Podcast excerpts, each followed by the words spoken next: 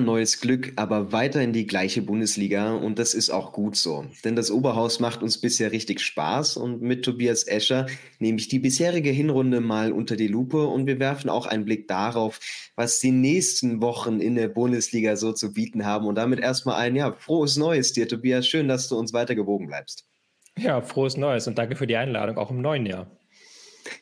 Wie viel Freude hat dir denn die knapp jetzt erste Saisonhälfte bereitet? 16 Spieltage sind es, aber ich glaube, es ist eine Bundesliga, an der wir uns oft gar nicht satt sehen konnten.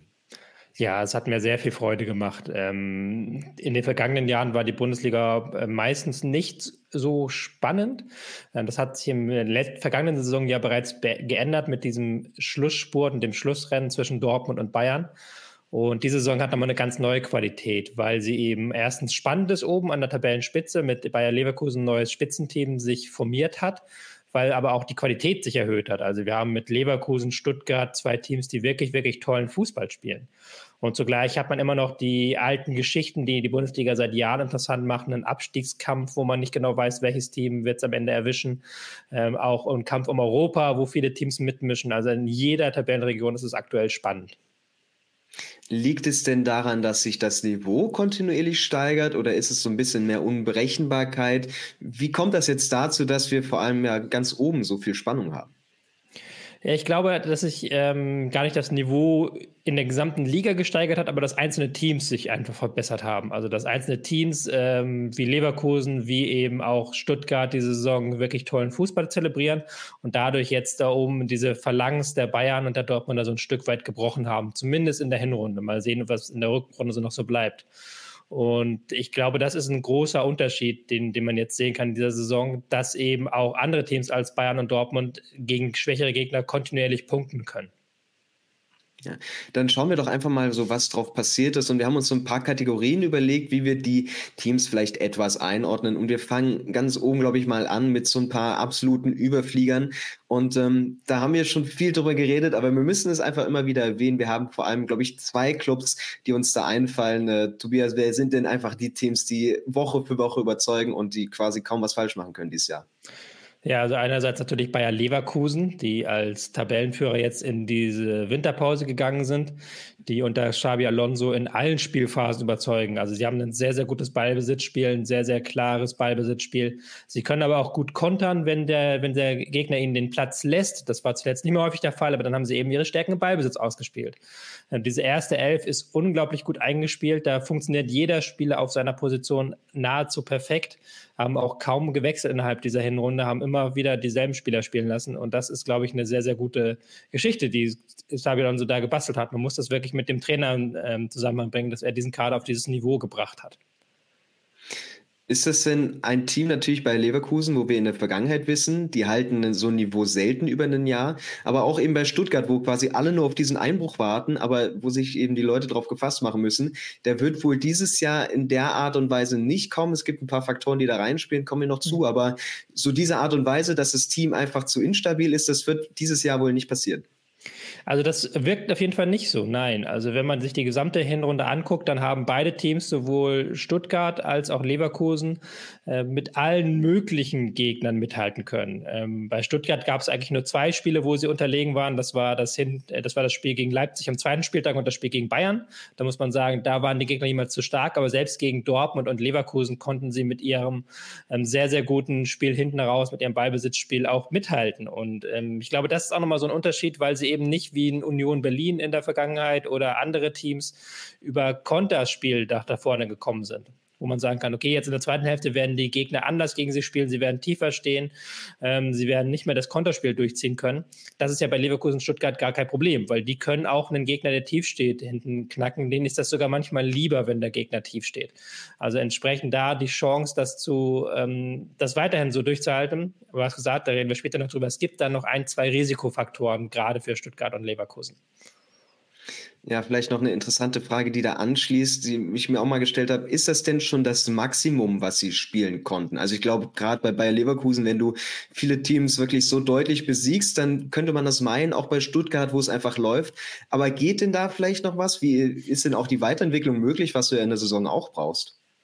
Also bei Stuttgart halte ich eine Malte-Entwicklung für schwierig, weil die gerade gegen Leverkusen, gegen Dortmund wirklich an dem absoluten Maximum gespielt hatten, habe ich das Gefühl. Ähm, da hat wirklich sehr, sehr viel funktioniert und auch Gyrassi vorne als Stürmer hat einfach so gut funktioniert, dass er die Buden reingemacht hat, dass er das Spiel von hinten, das rauskam, ähm, wirklich ausgenutzt hat und da gibt es kaum einen Spieler, wo du sagen kannst, der hat noch Reserven.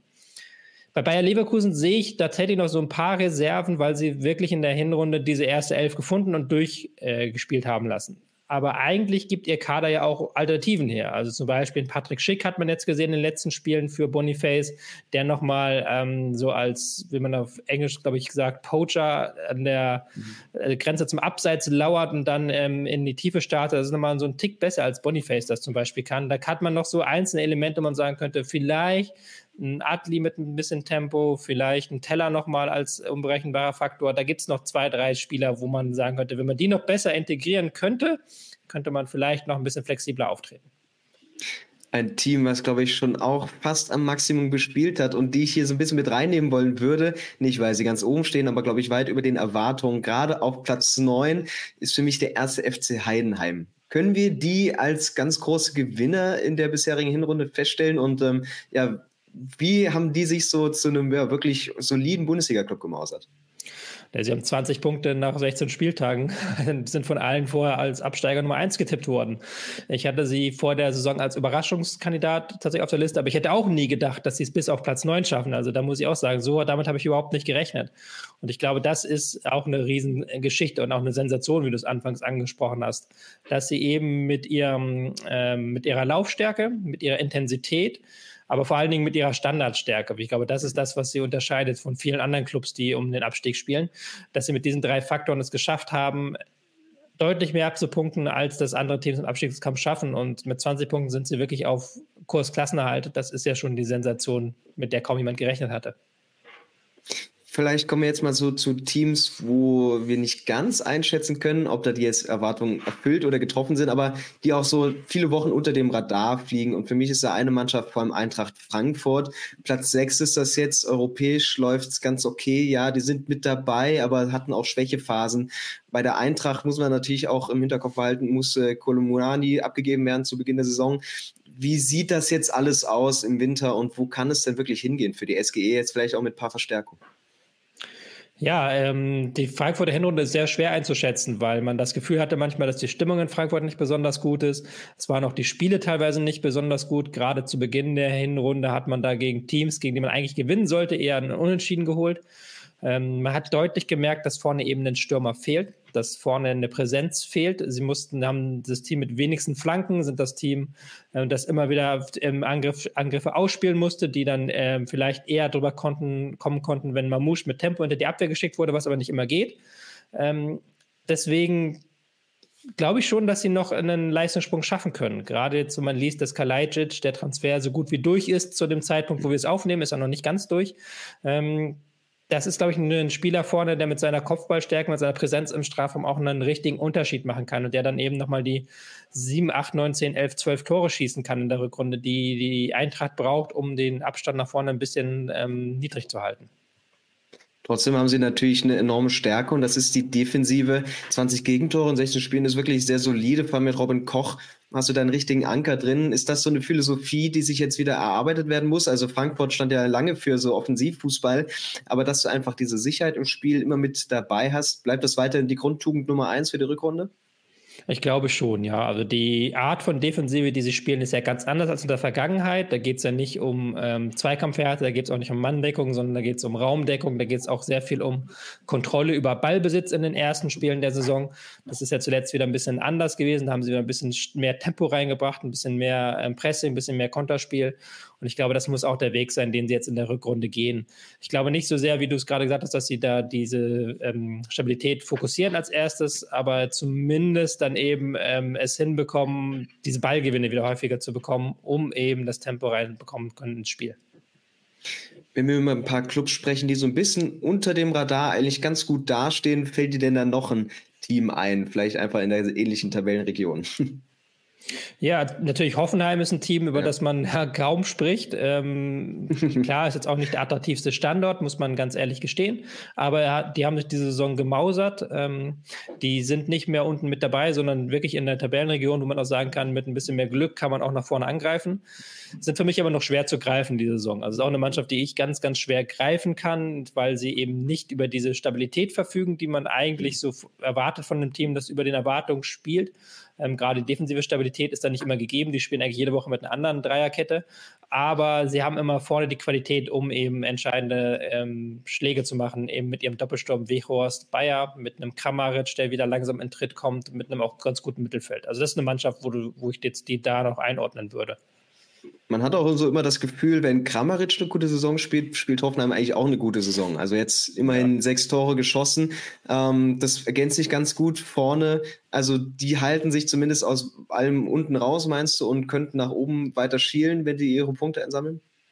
Ja, ähm, ich habe jetzt auch nicht jedes Spiel gesehen von Hoffenheim, muss ich gestehen. Oft, wenn ich sie gesehen habe, hatte ich das Gefühl, dass sie mit Glück gewonnen haben. Also da ist sehr viel, äh, manches auch an Glück dabei gewesen in den Spielen.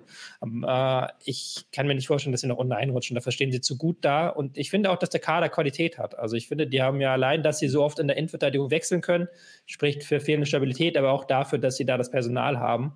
Ähm, das ist ja auch der Fall bei ihnen. Sie haben wirklich einen guten Kader. Wechhorst vorne drin, Kramaric, ähm, Grilic auch noch als äh, Spieler im Zentrum, der jetzt auch gar keine Rolle mehr gespielt hat. Stach, der auch sich nochmal für höhere Aufgaben fehlt. Also da ist schon ein guter Kader, der auch noch ein, zwei Schritte nach vorne machen kann. Wenn wir uns so die zweite Hälfte der Hinrunde betrachten würden, können wir, glaube ich, Augsburg auch zu den absoluten Überfliegern zählen. Jetzt sind sie für mich trotzdem so ein heimlicher Gewinner. Das ist Platz 11, acht Punkte vom Relegationsrang, verlieren relativ wenige Spiele, also sind eigentlich immer in den Partien drin. Und jetzt gerade unter Jes Torup hat sich das sehr stabilisiert. Dein Fazit zum FC Augsburg und halten die sich jetzt mal vom ja, ominösen 15. Tabellenplatz irgendwie ein bisschen weg in der Rückrunde? Ja, äh, bei Augsburg trifft, glaube ich, das zu, was du vorhin bei Eintracht so ein Stück weit gesagt hast, die Rückkehr zur Stabilität. Also jetzt gar nicht im Sinne von ähm, tief stehen, keine Gegentore fangen, sondern im äh, Sinne von, wir spielen ein klassisches 4-2-3-1 mit Pressing, mit Umschaltmomenten mit langen Bällen, also wirklich ein klassischer, stabilitätsfokussierter Augsburg-Fußball, der in der zweiten Hälfte der Hinrunde sehr gut funktioniert hat. Also bei unter Torop haben sie eigentlich fast alle ihrer Punkte geholt und dass sie da vorne jetzt stehen und soweit auch vom Abstiegsrang entfernt sind, nicht an dem neuen Trainer. Und ich kann mir auch vorstellen, dass wenn sie das so weitermachen und weiter so konsequent punkten, dass sie dann auch mit dem Abstieg nichts zu tun haben, auch weil da noch ein paar andere Teams eher unten drin sind. Schauen wir noch mal ein bisschen weiter hoch. Ich habe das so ein bisschen klassifiziert als mehr Schein als Sein, weil wir die Teams vielleicht nicht ganz so gut einordnen können. Ein bisschen fies ist das natürlich bei den Bayern, die noch ein Spiel weniger haben. Die Nachholpartie gegen Union Berlin steht noch aus.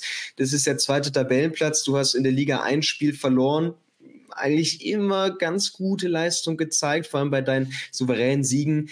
Ähm, aber was, was ist da so greifbar bei den Bayern? Ist wirklich das Minimalziel einfach irgendwann Leverkusen überholen und dann hinter sich lassen? Oder wirst du dich darauf einstellen müssen, bis zum Ende spannend zu haben?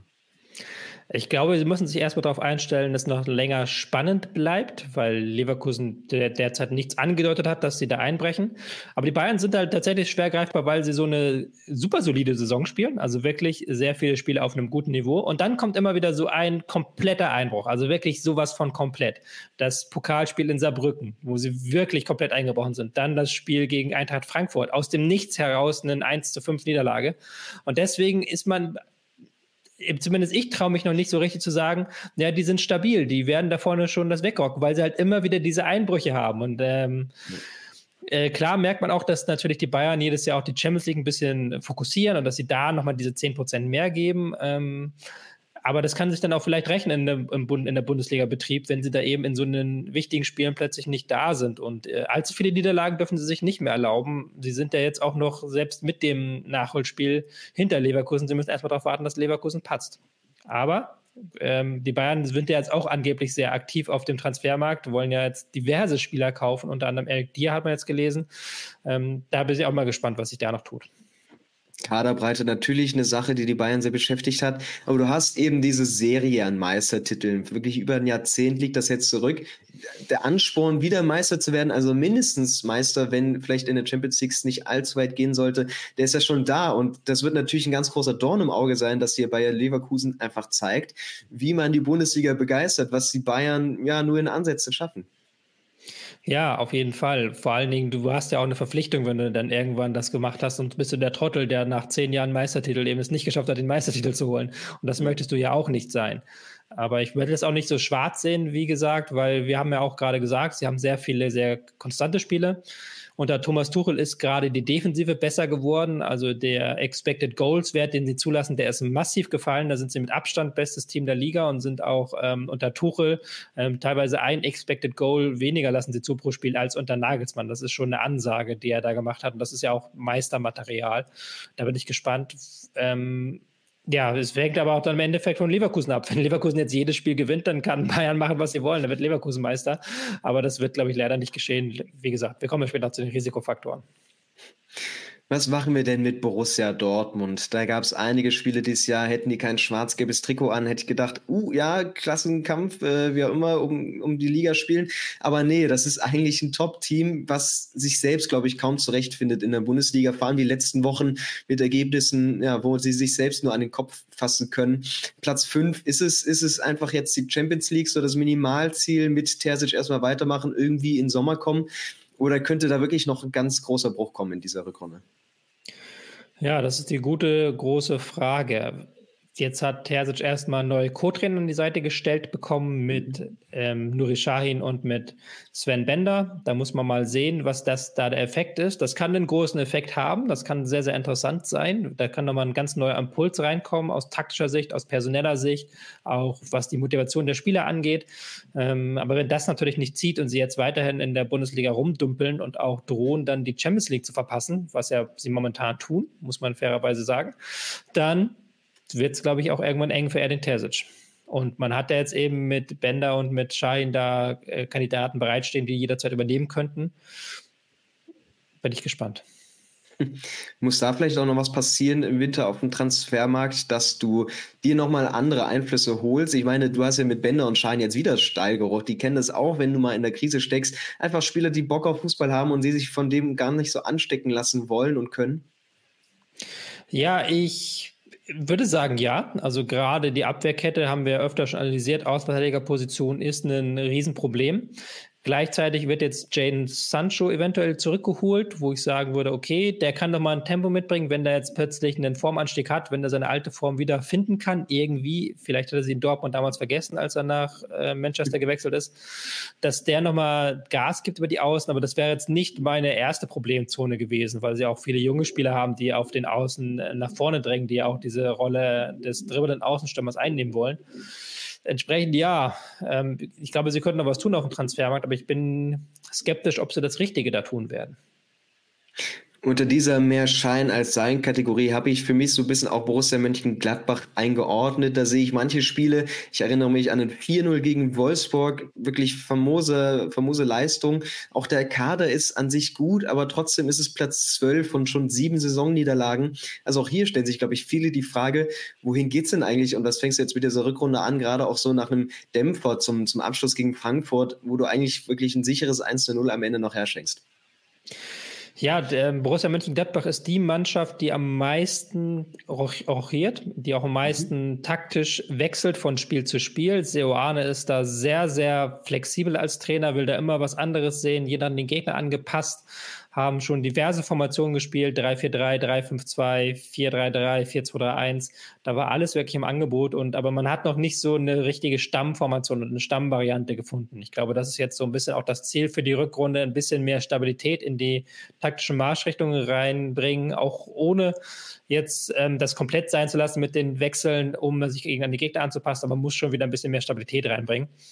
Und momentan werden sie noch von ihren guten Standards gerettet, die ja wirklich herausragend sind, womit sie einige Tore und einige Spiele entschieden haben. Aber auch da eine Mannschaft, die sehr, sehr schwer einzuschätzen ist. Ich meine, das kann sehr gut funktionieren, dass du gerade so ein Wolfsburg auscoacht, aber Ist es denn nicht eigentlich auch für den Kaliber von Gladbach ein Anspruch, dass du eine eigene Spielidee wirklich entwickelst, wo sich erstmal der Gegner anpassen muss und du nicht jede Woche sagst, hey, wir sind hier irgendwie ein bisschen Außenseiter und schau mal, dass wir hier was mitnehmen. Das kannst du eigentlich nie sein aus Gladbacher Sicht. Ja, aber ich glaube, man muss da etwas kleinere Brötchen backen. Und ich glaube, die Fans haben das auch verstanden nach den äh, vergangenen beiden Saisons, die wirklich äh, sehr trist verlaufen sind, dass man jetzt erstmal so eine Spielzeit haben möchte, wo die Mannschaft sich langsam weiterentwickelt, wo man auch akzeptiert, was man nämlich ist, nämlich einen Verein im Mittelfeld der Bundesliga, der eher nach unten als nach oben schielen muss.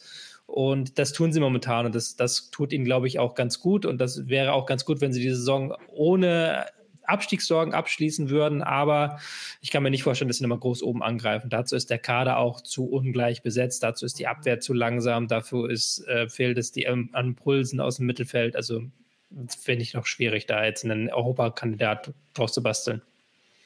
Im Mittelfeld hat sich Gladbach die letzten Jahre auch schon ganz gut bequem gemacht. Also wird so langsam die graue Maus in der, in der Bundesliga ich habe so ein bisschen die nächste Einordnung, wo ich oft sage zwischen Genie und Wahnsinn. Und da fallen mir auch ein paar Teams ein, vor allem nochmal im oberen Tabellendrittel, auch unter den Top 4 mit Leipzig, äh, wo du eigentlich genau dasselbe hast. Also in Konstanz, in Person.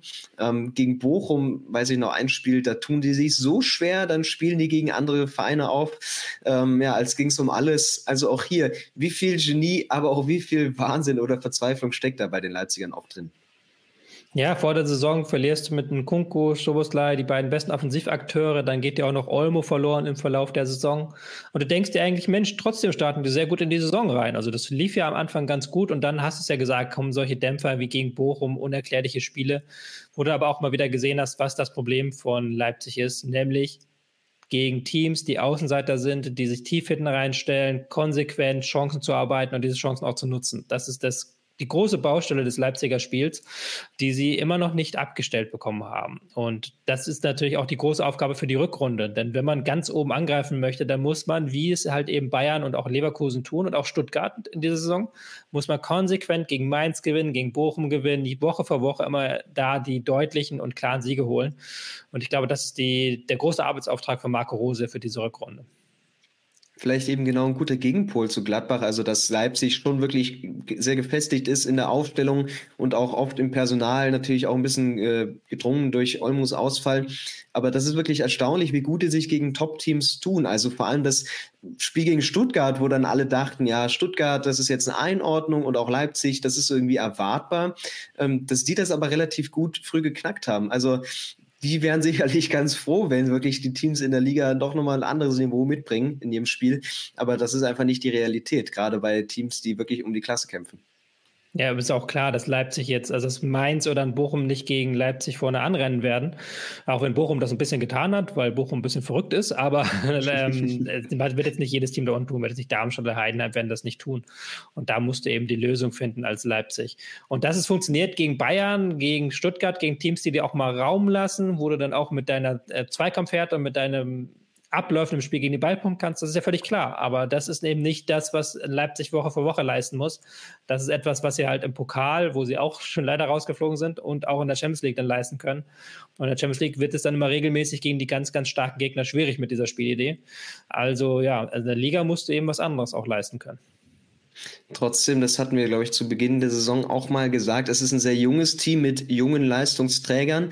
Jetzt hat Forsberg auch noch die Mannschaft verlassen, geht in die USA. Also auf die jungen Spieler wartet jetzt wirklich nochmal mehr ähm, Verantwortung. Die können sich aber sicherlich auch Selbstvertrauen holen. Und es ist ja oft eine Mannschaft, die dann in der zweiten Saisonhälfte dann nochmal andere Qualitäten zeigt, weil sich die Spieler eben entwickeln können und sich auch unter Rose dann so ein Team formen kann. Also ich glaube, da ist schon noch möglich, dass sie wirklich mal sechs, sieben Spiele am Stück gewinnen und nicht ganz oben anklopfen, aber zumindest vor allem Dortmund nach hinten erstmal ein bisschen absichern. Ja, oben anklopfen wird auch tabellarisch schwer. Ich muss gerade gucken, das sind ja immerhin schon neun Punkte auf neun Leverkusen. Punkte, ja, ja ähm, aber du hast recht, ja. Also gerade weil wir haben vergessen, dass ja manchmal bei Leipzig, was für ein Aderlass die eigentlich im Sommer hatten. Und da haben ja alle gesagt, das wird jetzt erstmal Wochen und Monate dauern, bis da die neuen Spieler sich so langsam einfinden. Und klar hat das bei manchen Spielern auch nicht so richtig funktioniert, wie man sich das vielleicht erhofft hatte vor Beginn der Saison. Ähm, da sind noch ein paar Spieler ihre Qualität schuldig geblieben. Aber wenn man die auch ein bisschen besser integriert und dann auch vorne im Ballbesitzspiel ein paar Lösungen erarbeitet, dann kann man sich da schon diesen Lauf erarbeiten. Da hast du vollkommen recht, weil natürlich auch ein paar Spieler Zeit gebraucht haben, um in der Bundesliga anzukommen. Ich denke da zum Beispiel an den Seiwald, der gar keine Rolle gespielt hat. Ich glaube, da gibt es noch ein paar Kandidaten, von denen man sowas behaupten könnte. Ein Team, mit dem ich persönlich in der Saison nicht ganz so zufrieden bin, ist der SC Freiburg. Das ist für mich vielleicht nicht so zwischen Genie und Wahnsinn, aber oft zwischen knapp besser und knapp schlechter. Viele Spiele am Stück sich schwer getan, jetzt am Ende nochmal eine gute Serie gestartet, einiges gewonnen. Aber dieser Platz 8, ja, der ist eigentlich total in den Erwartungen. Auch 24 Punkte sind super. Trotzdem da fehlt mir so diese Tickenüberzeugung und auch wenn du mal Spiele gewinnst, dann ist es einfach nicht mit dieser Klarheit. Auch viele junge Spieler, die du dabei hast, Atobolo musste sich lange finden, aber müssen sie diese graue Maus-Status auch diese Saison irgendwie erfüllen oder kann man da vielleicht nochmal so einen Ticken mehr erwarten, auch mit dem Kader, was da eigentlich drinsteckt? Also ich glaube, da wirst du jetzt viel Schelte aus Freiburg bekommen, weil die natürlich sagen würden, wir sind das kleine Freiburg hier und Rang 8, wir sind äh, punktgleich, 24 Punkte mit äh, Hoffenheim und Frankfurt. Also und nur drei Punkte hinter Dortmund, das ist ja eigentlich eine super Ausgangslage, was es ja auch ist. Ja. Aber ich verstehe auch den Punkt, den du bringst, weil natürlich Freiburg in der vergangenen Saison auch teilweise wirklich begeisternden Fußball gezeigt hat und da auch dann lange Zeit noch um die Champions League mitgespielt hat. Und diese Saison sind sie erst wirklich schlecht reingekommen. Da war ja, glaube ich, war, war es der Oktober, wo sie kein Spiel gewinnen konnten oder so. Mhm. Ähm, auf jeden Fall ganz lange ganz schlecht ausgesehen. Und dann hat Streich so einen kompletten Reset gemacht. Hat dann nochmal gesagt, so, ich mache jetzt, schmeiß jetzt alles raus, was da unnötig ist in meinem Spielsystem. All diese fancy Ballbesitzsachen schmeißen wir raus. Wir gehen jetzt wieder auf Kompaktheit. Wir setzen jetzt wieder darauf, den Gegner niederzuringen. Wir laufen jetzt wieder fünf Kilometer mehr pro Spiel als der Gegner. Und dann haben sie wieder gepunktet. Dann haben sie wieder gepunktet zuletzt zum Ende der Hinrunde und haben auch sehr viele Spiele zu Null bestritten tatsächlich. Und das war aber nicht so schön anzusehen. Und da war dann auch der manch ein Erfolg dabei, von dem ich dir, bei dem ich dir zustimmen würde, der war arg glücklich, wo sie dann mit einem Standard ähm, das Spiel für sich entschieden haben. Und in dem Sinne, ja, ich verstehe deine Einschätzung schon, aber ich glaube, man wird sich in Freiburg da trotzdem in, ähm, ins Fäustchen lachen, weil man eben wieder so gut dasteht und jetzt einfach in der Rückrunde alles wieder rausholen kann und wieder eine riesen Überraschung schaffen kann, indem man nochmal Europa erreicht. Ist aber einfach eine Qualität, die man sich bei anderen Vereinen wünscht, weil ich glaube, so sieht es aus, wenn du einfach die Punkte holst, die du holen musst gegen Teams, ja, die es eben hergeben und nach oben hin gar nicht so viel geht, aber zumindest das bekommt Freiburg hin und auch Gregoritsch jetzt wieder in sehr guter Form, nachdem er wieder endlich fit ist. Vielleicht auch allen mal ein bisschen die Pause gut getan, spielen ja auch Europa, wo sie sich ganz gut schlagen.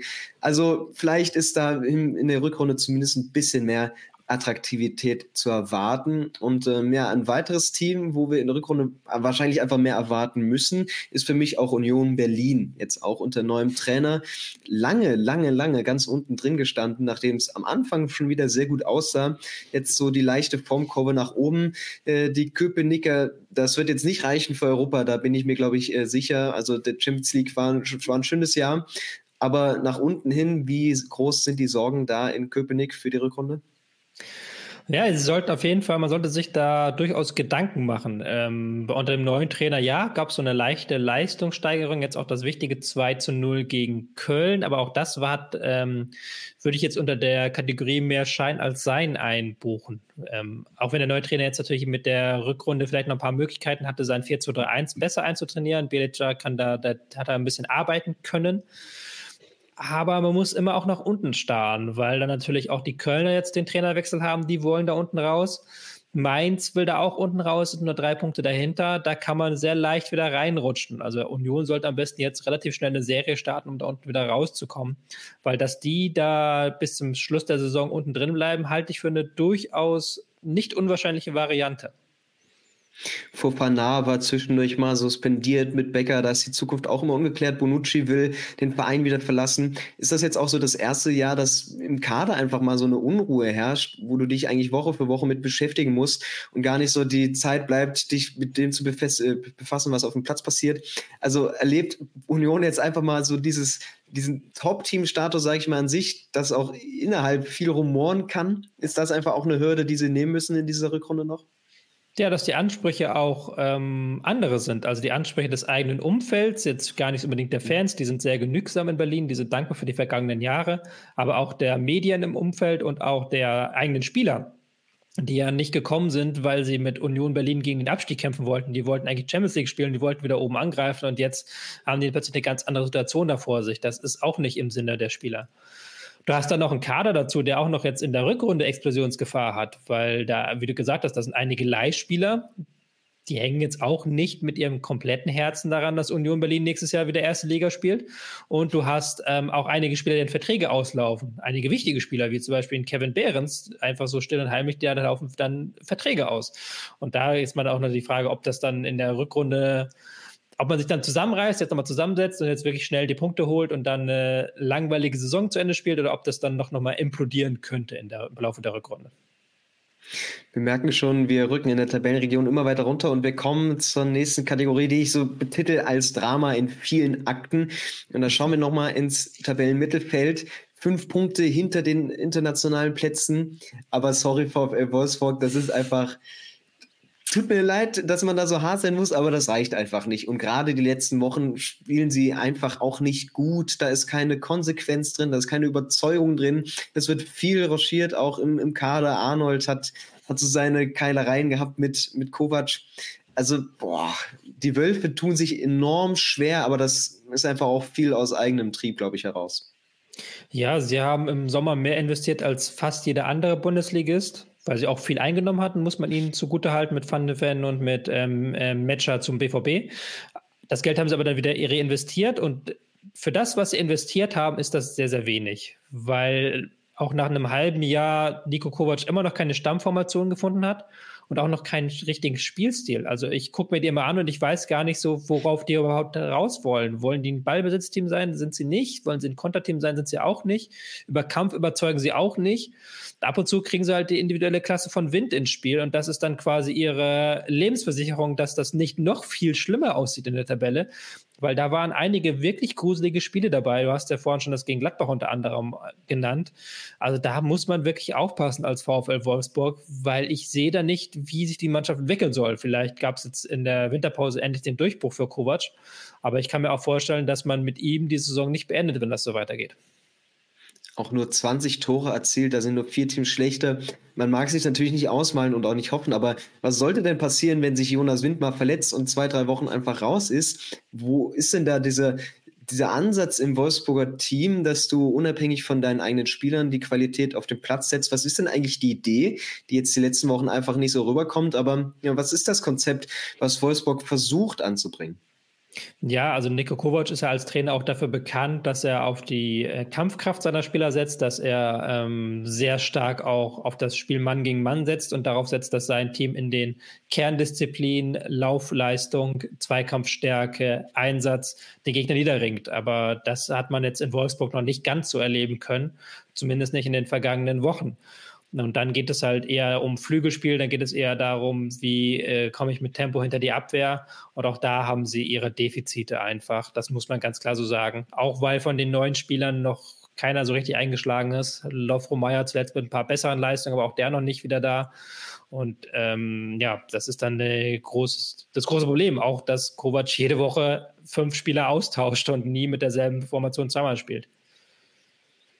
Einen einzigen mageren Saisonsieg hat bisher Mainz 05 eingefahren. Eine ganz grausame Offensive, wurde sich auch Wochen am Stück so, so schwer getan haben. Neuer Trainer gab es zumindest auch etwas Aufwind, aber weiß man auch gar nicht genau, wie das einzuordnen ist. Das waren jetzt auch etwas einfachere Partien zum Ende der Hinrunde. Aber die Mainzer, das wird schon oft wurde schon eng, aber ich glaube, diese Saison enorm. Und du kannst dich einfach nicht darauf verlassen, dass du wirklich mal vier, fünf Wochen gut am Stück hast, wo du dir dann die Punkte holst, wie es vielleicht in den vergangenen Jahren mal so war. Aber auch der Kader gibt, glaube ich, in dieser Saison einfach nicht so viel her, dass du dich da grob raushalten kannst. Und das wird bis zum Ende, glaube ich, spannend bleiben. Was man ihnen zugutehalten muss, ist, dass sie zuletzt unter Sievert, dem neuen Trainer, eine wirkliche Leistungssteigerung gezeigt haben. Also sie waren in allen Spielen fähig, mit dem Gegner mitzuhalten. Sie haben sich in allen Spielen Torchancen erarbeitet und sie haben sich auch gerade im Thema Ballbesitzspiel weiterentwickelt. Sie haben wieder die alte Intensität zurückgefunden, die unter Bo Svensson zuletzt verloren gegangen war. Nützt alles nur nichts, wenn sie keine Tore schießen. Und das ist halt das Riesenproblem. Sie haben im November und im Dezember in acht Spielen fünf Tore geschossen, ähm, aus einem Expected Goals Wert von 15 oder ich glaube sogar ein bisschen höher. Also schon extrem, mhm. wie wenig sie aus ihren Chancen machen. Was aber natürlich auch dann eine Hoffnungsschimmer bietet.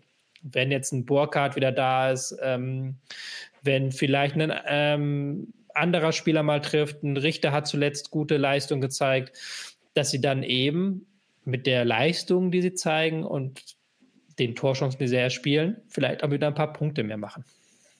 Auch ein Ajorg äh, könnte mal irgendwann wieder vorkommen. Ich glaube, das würden die sich wünschen. Gruda ist noch sehr jung, könnte so ein bisschen in diese Rolle reinwachsen und ähm, hatten ja auch wirklich defensiv einige Ausfälle.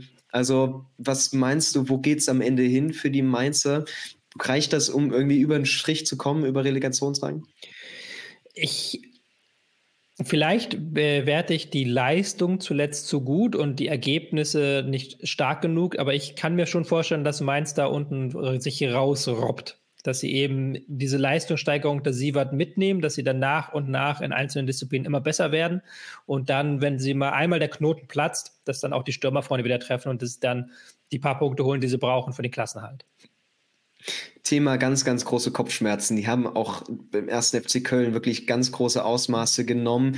Die können sich vor Problemen ja kaum retten. Jetzt hat der Trainerwechsel stattgefunden. Steffen Baumgart musste gehen, Timo Schulz kam. Du hast finanzielle Nöte, du kannst keine Spieler holen. Das ist wenig im Kader, was sie irgendwie Hoffnung bietet. Auch drumherum keine gute Aufbruchstimmung.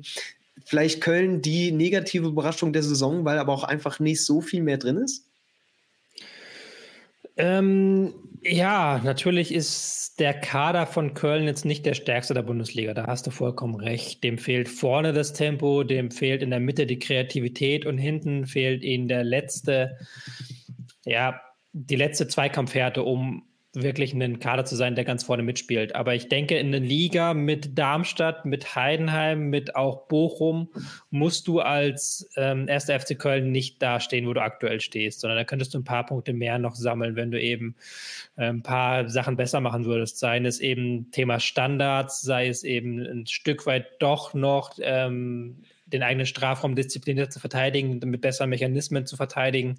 Also ich glaube nicht, dass du da ganz unten stehen müsstest. Bleiben noch drei Teams, wo mir auch die Einordnung persönlich sehr schwer fällt. Ähm, mein Favorit, was das angeht, ist natürlich Werder Bremen, wo ich einfach nicht weiß, was sie bringen. Jetzt wieder ganz gute Leistung gezeigt gegen Leipzig. Du hast jetzt ein bisschen Wirbel um Bourré, wo ich aber auch sage, das würde wehtun, aber ist nicht unersetzbar. Vielleicht gibt es noch ein bisschen Geld. Viele gute Spiele dabei gehabt, gerade zum Ende, dann aber auch ganz schwierige Phasen gehabt in Verteidigung. Weißt du auch nie, was du bekommst am Tag. Ähm, sag's mir, wo geht's für Werder hin? Was ist das irgendwie für eine Einordnung? Und ähm, ja, wie viel müssen sie an sich verändern, um es funktionieren zu lassen, weil du irgendwie wieder siehst, wenn wir einfach das Gleiche machen, irgendwann wird es wieder klappen. Ja, ich tue mich da auch ganz schwer mit der Einordnung von Werder Bremen, weil sie Spiele hatten, wo du es gerade gesagt hast. Da können sie mit ihrem 5-3-2 wirklich gut mithalten, haben jetzt auch das 3-4-3 in dieser Hinrunde raufgeschafft als zweite Variante, haben ein bisschen Flexibilität bewiesen und das Sturmduo Boré-Duxch hat zuletzt gut funktioniert. Also die haben zueinander gefunden und das klappt immer besser. Du hast mit Jin Ma einen schnellen Spieler, der auch nach höherem strebt und der das auch anbietet, also der mit seinem Tempo nochmal eine ganz neue Nuance ins Spiel mitbringt. Gleichzeitig hast du aber immer wieder so Aussetzer in der Abwehr, das, wo du einzelne Spieler einfach wegschenkst, weil hinten die Fünferkette mhm. mal wieder patzt. Ähm, du hast mit Stay zwar einen Sechser, der das zuletzt gut gemacht hat, aber der auch immer wieder sagt, das ist eigentlich nicht seine Position und das merkt man manchmal auch bei Zeiten auch. Da lässt er sich sehr, sehr arg weit rausziehen aus der Position. Also da kann es in alle Richtungen gehen. Es kann sein, wenn sie wieder so spielen wie gegen Leipzig, dass sie jetzt ein paar Punkte holen, aber es kann auch sein, dass sie erstmal unten reinrutschen und dann äh, plötzlich der Alarm losgeht. Keine Ahnung. Abschließende Frage zu Werder. Wird Navigator in dieser Saison nochmal irgendein Faktor? Man kann es nur hoffen. Also Navigator ist so ein großartiger Fußballer, das tut einem richtig leid zu sehen, wie er immer verletzt ist. Jetzt ist er erstmal im Afrika Cup und kann da zeigen, dass er ein bisschen Form gewonnen hat. Und dann wollen wir hoffen, dass er unverletzt wiederkommt und ein paar Spiele am Stück mal macht für Werder, weil das kann auch noch ein sehr, sehr wichtiger Faktor werden. Ein Faktor, um sich vielleicht auch gegen ein anderes Team durchzusetzen, nämlich den VfL Bochum. Auch ein Team, was in dieser Saison, glaube ich, ja oft berechtigterweise hoch gelobt wurde. Einzelne Spieler sind wirklich herausragend, wie ich finde. Trotzdem hast du jetzt zum Ende hin wirklich an Stabilität verloren, hast du nochmal drei, vier Spiele auch abgeschenkt, wo du nicht gut aussahst sind 16 Punkte, sechs Punkte vom Relegationsrang, ist an sich okay, aber auch hier habe ich so ein bisschen die Sorge, dass es nochmal ganz schief geht, wenn sie einfach dann die Punkte nicht holen, die du jetzt vielleicht in der Hinrunde dann nochmal ein bisschen glücklicherweise eingesammelt hast. Ja, man muss aber fairerweise dazu sagen, dass ähm, der VW Bochum einer der Vereine ist, der am stärksten äh, underperformt, was die Expected Goals angeht. Die sollten eigentlich irgendwo vorne auf Platz 7 liegen mit dem, was sie da herausgespielt haben, weil sie eben da doch relativ viel liegen lassen auch und auch ähm, relativ viel Pech hatten. Und an und für sich sind es eine Mannschaft, die in der Bundesliga auch relativ besonders ist, weil sie sehr extrem pressen. Also weil sie wirklich noch ein Pressing betreiben, auch gegen äh, starke Gegner, das sehr mutig ist, immer wieder mit kleintaktischen Varianten. Da schiebt dann der Innenverteidiger raus und wird zum Sechser oder du spielst mit falschem Außenverteidiger. Da lässt sich Letsch immer wieder was einfallen. Das ist dann halt gegen große Gegner, führt das häufig dazu, dass du mit äh, fünf oder sechs Toren abgeschossen wirst, weil dann Letsch auch nicht bereit ist zu sagen, heute stellen wir uns mal tief hinten rein. Aber sie können halt gegen Teams auf Augenhöhe sehr, sehr gut mithalten und da die Punkte holen. Und ähm, ich würde das jetzt auch nicht schlechter machen, als es ist, weil sie sechs Punkte vom Strich weg sind. Das ist für eine Mannschaft, die eigentlich nur ein Ziel hat, nämlich Klassenerhalt, ist das ein sehr, sehr wichtiges Ding, dass du eben diesen Vorsprung hast. Und ich glaube, den können sie auch ähm, in den kommenden Wochen vielleicht noch ein bisschen auf, äh, aus, bauen, damit sie dann auch Köln und Union und Mainz ein Stück weit hinter sich lassen. War mir einfach gar nicht sicher, ob das jetzt Gewinner sind irgendwie, weil sie selbst ja so eine gute Basis haben, auch wirklich einzelne Spieler, ähm, oder ob es jetzt eher die Tendenz nach unten zeigt. Ich glaube, da müssen wir einfach mal die nächsten Wochen abwarten, wie stabil Bochum da bleiben kann und ähm, ja, ob die Spieler weiter so funktionieren. Und das bringt uns zum letzten Team, auch die letzten in der Tabelle, wo ich manchmal sage, da fehlt echt nicht viel, dass hier noch ein Punkt rausspringt oder auch drei gegen Wolfsburg lange in Überzahl gespielt, gutes Spiel gemacht. Jetzt zuletzt ein 3-3, ich glaube, es war gegen, Augs äh, gegen Hoffenheim natürlich. Ähm, wo ich mir aber manchmal denke, mein Gott, wie weit sind die weg von der ersten Liga, auch vor allem das Spiel gegen die Bayern und andere Partien, 41 Gegentore nach 16 Spielen, das ist sehr, sehr viel. Darmstadt, da sind die Erwartungen wahrscheinlich auch sehr gering, aber was geht noch für die Rückrunde? Ja, Ganz, ganz schwierig. Es ist ganz, ganz schwierig, weil du hast ja schon gesagt, da fehlt eben die Qualität, gerade hinten in der Abwehr. Da musste auch Lieberknecht immer wieder umbauen, immer wieder umformen, auch weil sie sehr undiszipliniert sind, die mit Abstand meisten roten Karten kassiert haben, ähm, Sperren und Verletzungssorgen, immer mal wieder so kleinere das ist natürlich schwierig. Ich glaube, dass Melem sehr wichtig ist, weil der da noch der Spieler ist, der am meisten heraussticht, zusammen mit Skarke. Dieses Duo, wenn die beiden ähm, funktionieren und fit bleiben, könnte man noch ein paar Punkte holen, ja. Aber es wird ganz, ganz schwierig, weil sie eben individuell zusammen mit Heidenheim die schwächste Mannschaft der Liga sind und sie dann eben auch nicht den Faktor Standards haben, den Heidenheim hat über äh, Niklas Beste.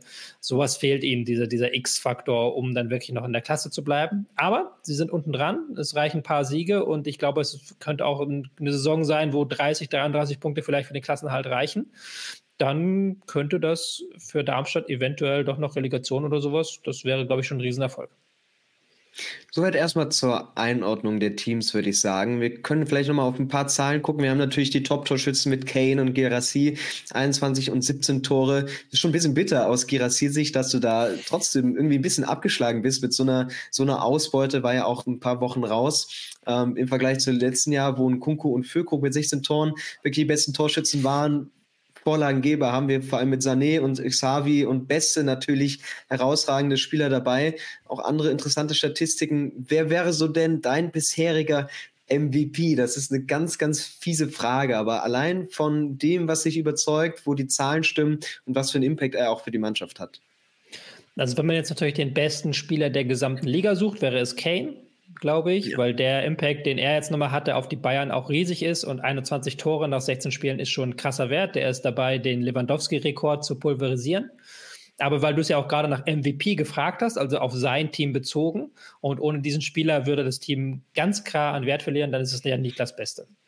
Weil ja Niklas Beste eben mit seinen Standards, mit seinen Vorbereitungen, mit ähm, all seiner Präsenz auch im Offensivspiel dafür sorgt, dass Heidenheim überhaupt fähig ist, in dieser Liga so mitzuhalten, wie sie mithalten können. Und ich glaube, ohne den würde da sehr, sehr viel zusammenbrechen. Deswegen ist der der MVP für mich.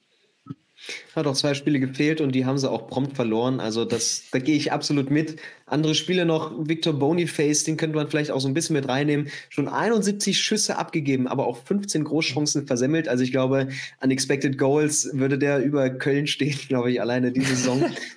Bei Bochum hatten wir es erwähnt mit Kevin Stöger, einen wirklich enorm guten Spieler. Auch Bernardo, der so sehr unterm Radar fliegt. Ganz viele erfolgreiche Tacklings, viele abgefangene Bälle, bockstark. Also du hast schon auch viele Spiele, die einfach eine sehr gute Saison spielen, wo man das vielleicht vorher gar nicht erwarten konnte.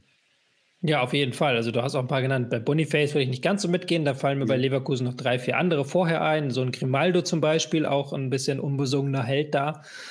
Aber ja, du hast für gerade die Teams, die überraschend weit vorne stehen, wie du es gerade genannt hast, Heidenheim, aber auch Bochum mit den sechs Punkten Vorsprung auf die äh, Nicht-Abstiegsränge mit Stöger, einen sehr, sehr wichtigen Mann, der da noch einen sehr entscheidenden Impuls gibt für die Mannschaft.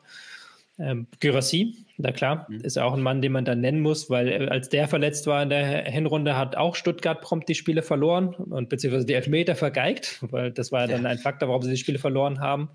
Also ja, da sind schon einige Namen, die du genannt hast, ganz vorne mit dabei.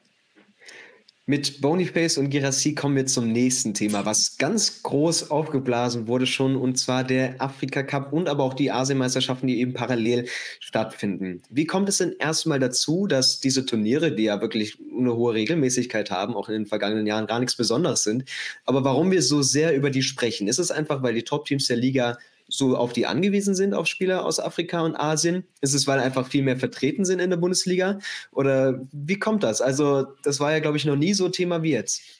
Ich kann mich aber auch nicht daran erinnern, dass schon mal vier Spieler einer Mannschaft weg gewesen mhm. sind und auch vier wichtige Spieler, also nicht Ersatzspieler, sondern dass halt afrikanische und asiatische Spieler in der Bundesliga so ein hohes Gewicht hatten, dass sie wirklich regelmäßig bei Top-Clubs zum Einsatz gekommen sind. Da gab es dann vielleicht mal ein oder zwei Spieler, die herausgestochen sind, aber in dieser Masse und auch in dieser Konzentriertheit auf einzige Clubs, äh, auf einzelne Clubs, da gab es das nicht, habe ich das Gefühl. 24 sind es insgesamt, die jetzt unterwegs sind und Bayer Leverkusen und Stuttgart eben mit jeweils vier Leistungsträgern, die da wegbrechen. Bei Le Bayer Leverkusen fand ich schon bemerkenswert, hatte Xabi Alonso vor der Winterpause getestet, wie es denn ist, ohne einen dieser Spieler in der Startelf. Das hat auch sehr gut funktioniert. Stuttgart hat da vielleicht, glaube ich, noch mal mehr zu kämpfen. Gerade Ito und Gerassi, das tut natürlich enorm weh. Was bedeutet das denn für gerade diese Teams? Wer ist da besser gerüstet? Und ähm, ja, könnte das bis in den Februar hinein ganz schön knifflig werden für die Trainer vor allem? Ja, wie du gesagt hast, Leverkusen hat schon mal getestet jetzt vor der Winterpause. Sie haben auch mit Patrick Schick eben vorne den äh, richtigen Mann, haben in der Abwehr auch zum Beispiel noch Stanisic, Hinkapi in der Hinterhand, um da eben dann die Abwehrkette aufzufüllen für die Spieler, die fehlen. Für einen Kusunu, Tabsoba fehlt der, glaube ich, auch. Ähm, da haben sie, glaube ich, schon eine gute Möglichkeit, das aufzufangen. Und bei Stuttgart wird das schon schwieriger. Klar haben sie Dennis Undarf, aber der ist nicht eins zu eins der Stürmertyp wie Girassi, gerade auch was die, äh, was sein Torriecher angeht. Ähm, du hast dann eben in der Abwehr gerade schon genannt, Ito, der fehlt, auch ein wichtiger Baustein, den sie aber auch zuletzt auch ersetzen mussten. Aber ich glaube, gerade dieses Girassi-Ding ist, ist sehr schädlich für die Mannschaft. Und das könnte vielleicht ein, zwei Punkte jetzt in den kommenden Wochen kosten, die sie vielleicht sonst bekommen würden. Und man muss aber auch noch dazu sagen, dass natürlich diese Spieler eine höhere Belastung jetzt haben. Und ich glaube, dann im Frühjahr spätestens wird das auch dann deutlich zu merken sein auf Leverkusener Seite, dass die drei Wettbewerbe spielen, dass da einige Spieler noch in Afrika waren beim Afrika Cup. Das kann man dann, glaube ich, schon, da kann das in so ein kleiner Einbruch kommen, kann ich mir vorstellen. Aber bei den Bayern ist es ja auch nicht viel besser. Masraui und Kim sind eigentlich momentan auch kaum zu ersetzen. Also der Kader ist ja schon so dünn. Klar hast du in der Abwehr dann noch einen äh, Ersatzspieler, aber auch dann hast du wieder keine Ersatzspieler für die Ersatzspieler. Also da darf sich wieder niemand verletzen. Also auch da wieder viele Wenns und Abers und Obs und Fragezeichen. Und dass sie gerade jetzt noch dieses Nachholspiel gegen Union Berlin haben, ist auch nicht der beste Zeitpunkt. Mhm. Da bin ich sehr gespannt, ob da noch was in der, äh, auf dem Transfermarkt passiert.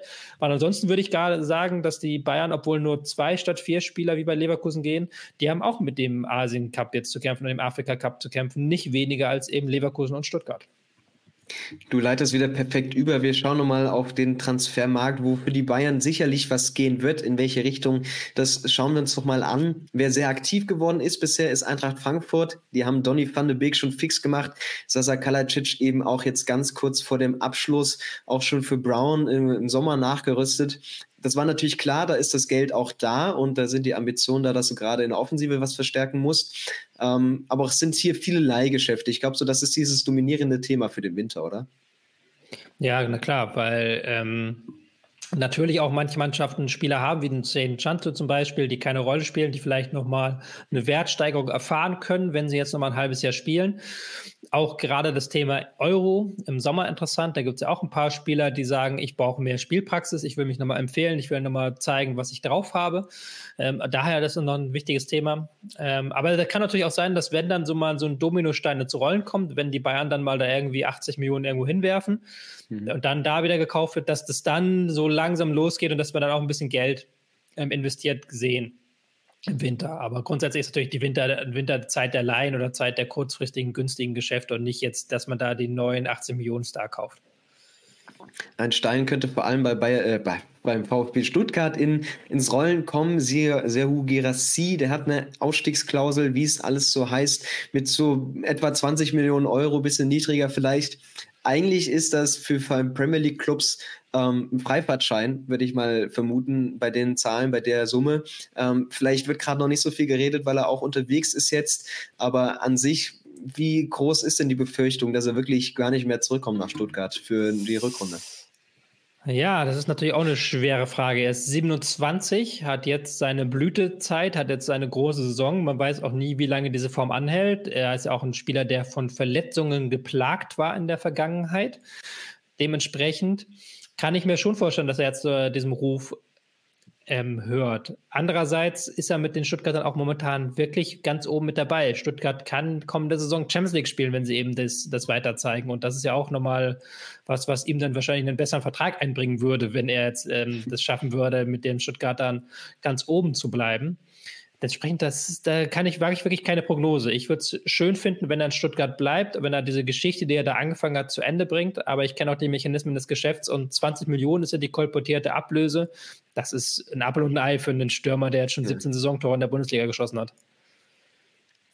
Schauen wir dann doch nochmal vielleicht ein bisschen weiter, einfach was die Rückrunde so bringt. Jetzt geht es erstmal weiter mit dem offiziellen Hinrundenabschluss. Spieltag 17 wartet noch. Und dann gibt es auch wieder sehr bald Highlights. Ich glaube, vielleicht das mit vorentscheidende Duell zwischen Bayer Leverkusen und dem FC Bayern München. Ähm, da ist der Fokus, glaube ich, sehr groß drauf. Und was meinst du, wenn das vielleicht kein Unentschieden wird, könnte das den Ausschlag geben, dass das ein oder andere Team dann bis fast zum Ende ganz oben steht? Das kann ich mir tatsächlich noch nicht vorstellen, weil danach auch noch viel zu viel Zeit ist und viel zu viele Wochen sind. Klar, wenn das Leverkusen jetzt beispielsweise gewinnen würde, wäre das ein Riesenschub auf dem Weg zur Meisterschaft. Aber ich kann mir nicht vorstellen, dass es wie damals das Werder Bremen gegen Bayern München Spiel ist, was, glaube ich, drei Spieltage vor Saisonschluss war, wo dann zwar noch die äh, Bremer noch nicht praktisch Meister waren, aber theoretisch waren sie dann Meister. Mhm. Ähm, das kann ich mir nicht vorstellen, dass dieses Spiel so einen Effekt hat. Auch wenn die Bayern das verlieren oder wenn die Bayern das gewinnen, kann immer noch alles passieren. Wer hat denn so das Potenzial, eine Überraschung zu werden, jetzt nach dem, was wir gesehen haben? Also entweder positiv oder negativ. Geht es vielleicht für Stuttgart einige Plätze runter, weil viele Spieler fehlen und du das nicht mehr ganz so durchbekommst? Schafft es vielleicht der BVB, das Ruder rumzureißen und da wirklich nochmal oben sich zu zeigen? Was denkst du, wo ist da so Potenzial, wo es nach oben und unten drastisch gehen könnte? Also bei Leverkusen und bei Stuttgart ist das Potenzial, dass es nach unten geht. Wobei ich habe ja auch schon mehrfach gesagt, ich glaube, bei Stuttgart ist es größer. Dortmund traue ich noch nicht den Sprung zu. Da bin ich noch ein bisschen skeptisch, aber ich lasse mich gerne überzeugen, dass die neuen Co-Trainer da einen Umschwung bringen. Ähm, bei Frankfurt, da sehe ich sehr viel Potenzial nach oben mit dem Van de Beek und jetzt dann auch mit Kalajdzic, dass man da eben den nächsten Schritt schafft und dass man da jetzt eben die Punkte holt, die man in der Hinrunde nicht geholt hat. Ich kann mir vorstellen, dass ähm, Mainz da unten rausklettert, hatte ich ja auch schon gesagt. Und wo wir jetzt noch kein Wort verloren haben, bei Köln bin ich skeptisch. Bei Köln kann ich mir vorstellen, dass sie wirklich eine Enttäuschung werden. Sie können ja keine Transfers machen aufgrund ihrer Transfersperre, die vom Internationalen Sportgerichtshof verhängt wurde. Und ähm, Timo Schulz ist jetzt der neue Trainer, ein Mann, den ich eigentlich sehr schätze. Aber der seine erfolgreiche Zeit in St. Pauli mit ähm, den Co-Trainern Leuk Favre und Fabian Hürzler hatte. Und beide sind jetzt nicht mitgekommen nach Köln. Ähm, Leuk Favre arbeitet beim HSV und Fabian Hürzler bekannterweise beim FC St. Pauli als Cheftrainer. Und in Basel zuletzt sah das wirklich nicht gut aus. Da hat äh, Timo Schulz jede Woche eine andere Formation probiert. Das hat nicht funktioniert. Liegt auch ein bisschen an der Mannschaft, aber das war nichts, mhm. was, was mich begeistert hat. Da bin ich sehr skeptisch, dass die da unten rauskommen und das wäre dann so ein Kandidat für eine Enttäuschung. Wer macht es denn am Ende im Tabellenkeller? Wer hält da die Klasse und äh, wer muss nächstes Jahr für die zweite Liga planen? Ja, ganz, ganz schwierig. Also ich sehe Darmstadt als ähm, Abstiegskandidat Nummer eins zusammen mit Köln. Das sind meine beiden Abstiegskandidaten. Und danach wird es schwierig. Ähm, dann wird es ganz, ganz schwierig. Union wird äh, lange lange, lange unten drin bleiben, glaube ich, aber sie mhm. werden das schaffen. Vielleicht rutscht dann noch ein Bochum wieder mit unten rein, vielleicht auch ein Augsburg, wenn die mal ein paar Spiele hintereinander nicht gewinnen, dass da eine Krise rauskommt, vielleicht auch ein Werder Bremen. Ich glaube, so eins von diesen drei Teams wird dann noch auf dem Relegationsbrang rutschen. Aber meine Abstiegskandidaten sind Darmstadt und Köln. Sehr interessant. Und wagen wir am Ende nochmal den Blick über die Grenzen, werden wir am Ende ein deutsches Team haben, was sich europäisch mit einem Titel krönt. Ja, die Bayern sind da natürlich ganz vorne mit dabei. Äh, die werden diese Saison auch in der Champions League angreifen, glaube ich. Sie haben die Stabilität, äh, bringen sie mit, haben jetzt auch nicht das schwerste Los im Achtelfinale, da können sie auch noch weiterkommen. Bayer Leverkusen ist auch ein Kandidat für die Europa League. Da können sie auch noch lange, lange mitspielen und auch noch, haben auch noch die Chance, da ganz, ganz vorne anzugreifen. In der Conference League sehe ich für Frankfurt das eher schwierig. Ähm, ist auch ein schwieriges Los jetzt, ähm, schwierige Nummer, die sie da ziehen müssen mit der Extra-Runde, die sie noch spielen also ich glaube eher Leverkusen und Bayern sind auch dort die Kandidaten Nummer eins. Vielleicht weiß Frankfurt die Rückrunde aber ein bisschen abzuschenken und konzentriert sich mal wieder auf den europäischen Wettbewerb. Das haben sie ja schon ja. mal ganz gut gezeigt. Schauen wir mal, was da geht. Ähm, Tobias hat echt eine Menge Spaß gemacht. Wir freuen uns, glaube ich, sehr und können es kaum erwarten, dass die Bundesliga weitergeht. Ein paar Tage müssen wir uns noch gedulden, aber auch dann warten wieder die, die wirklich nächsten Highlights und spannenden Konferenzen. Und damit erstmal danke für dir für den umfassenden Einblick und äh, ja, sind wir mal gespannt, wie spannend die Rückrunde dann wird. Ja, danke für die Einladung. Und ähm, ja, euch bis dahin auch alles Gute und äh, wir halten euch auf dem Laufenden zu allem, was man so wissen muss. Alles klar. Macht's gut, bis dahin. Ciao, ciao. Save big on brunch for mom, all in the Kroger app. Get half gallons of delicious Kroger milk for 129 each, then get flavorful Tyson natural boneless chicken breasts for 249 a pound, all with your card and a digital coupon. Shop these deals at your local Kroger today or tap the screen now to download the Kroger app to save big today. Kroger, fresh for everyone. Prices and product availability subject to change. Restrictions apply. See site for details.